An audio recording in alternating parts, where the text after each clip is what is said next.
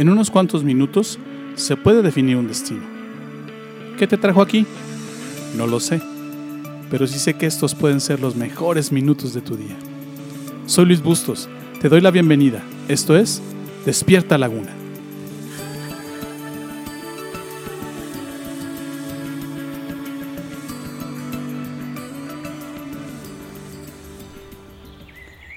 Los discípulos creyeron que Jesús era un fantasma. Esta historia está registrada en Marcos capítulo 6 del verso 49 y 50, déjame te lo leo. Pero cuando los discípulos lo vieron caminar sobre el agua, gritaron de terror pues pensaron que era un fantasma. Todos quedaron aterrados al verlo. Pero Jesús les habló de inmediato, no tengan miedo y dijo, tengan ánimo, yo estoy aquí. Ellos no entendían a Jesús, por eso se espantaban con lo que hacía. Ellos tenían un corazón duro por eso no entendían a Jesús. ¿Qué hace que tu corazón sea duro para entender a Jesús? ¿Qué puedes hacer para evitar tener un corazón así? La parábola del sembrador nos muestra tres cosas que hacen que tu corazón se endurezca y no sea capaz de ver y entender a Jesús. La primera es cuando tu corazón está expuesto a las aves del cielo.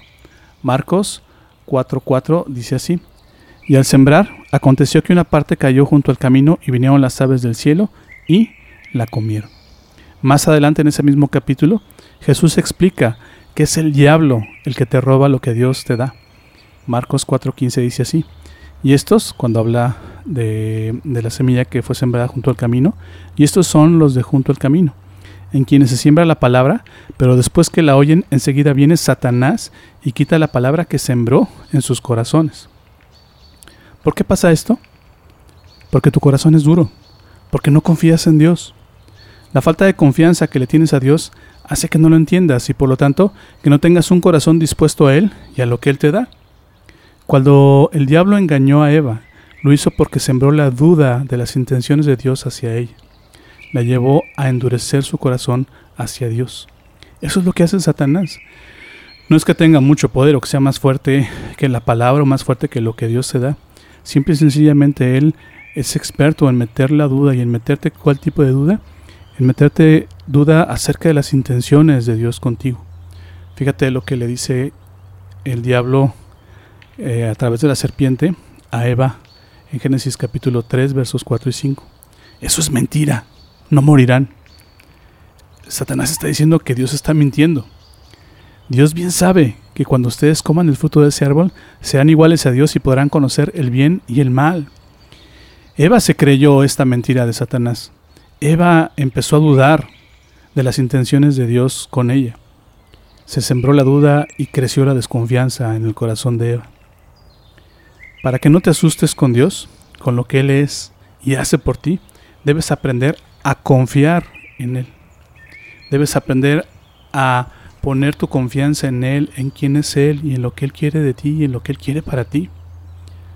Esa es precisamente una de las cosas que más hacen que un corazón sea duro y esté endurecido al respecto de lo que Dios hace por cada uno de nosotros y en particular que nosotros veamos a Dios como algo inalcanzable, como algo fuera de este mundo, tal y como lo vieron los discípulos, como un fantasma. ¿Cómo incrementas tu confianza en Dios? Hay muchos consejos que te puedo dar, pero el más importante de todos es que le des oportunidad a Dios de escucharlo. ¿Cómo? A través de la lectura de la Escritura y a través de conocer lo que Jesús ha hecho por ti, lo que Jesús hizo por ti en la cruz. Romanos capítulo 10 verso 17 dicen así. Así que las personas llegan a confiar en Dios cuando oyen el mensaje acerca de Jesucristo. Cuando tú escuchas lo que es Jesús y lo que Él ha hecho por ti, que Él, él dice la Escritura que Él dio su vida por ti, que Él dejó todo lo que Él tenía, siendo un ser que lo tenía todo prácticamente, dejándolo todo atrás, vino por ti y por mí. ¿No le tendrías confianza a alguien que hace eso por ti?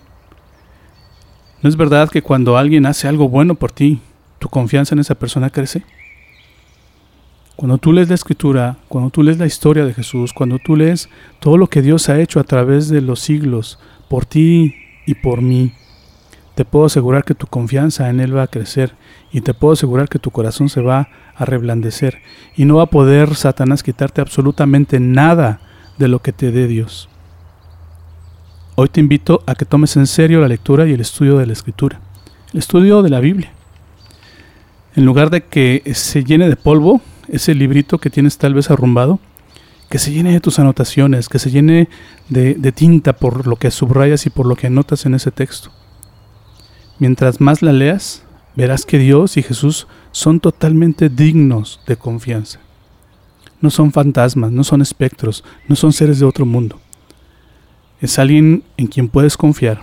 Son alguien en quien puedes depositar tu confianza. Son alguien a quien le puedes dar tu corazón, a quien le puedes dar tu vida, a quien le puedes contar lo que te está pasando, lo que te asusta, lo que te da temor, las dudas que tienes, las cosas que no conoces, tus sueños. Se las puedes contar y se las puedes pasar a ellos. Mientras más leas la Biblia, descubrirás que si hay alguien que realmente se interesa por ti, es Él. Juan 10:10 dice lo siguiente. Cuando el ladrón llega, se dedica a robar, matar y destruir.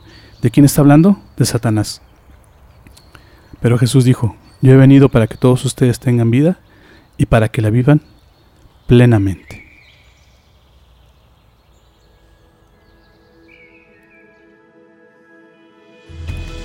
¿Aprendiste algo hoy? ¿Lo que acabas de escucharte es útil? Esta serie no ha terminado, así que te invito a que me acompañes en los siguientes capítulos. Todavía hay mucho que aprender y aplicar. Te prometo que no te voy a defraudar. Gracias por tomarte el tiempo de escuchar esta emisión. Yo no creo que estés aquí por casualidad. Creo firmemente que Dios está usando mis palabras para hablarte hoy. Hoy has encontrado a Dios y por eso vibra tu alma. Estás empezando a creer en Dios y en Jesús. ¿Te gustaría saber más sobre esto? ¿Te gustaría platicar sobre cómo encontrar más de Dios? Entonces, te invito a que me mandes un correo a la siguiente dirección de correo electrónico ill.despiertalaguna.gmail.com Escríbeme, me encantaría conocer tu historia.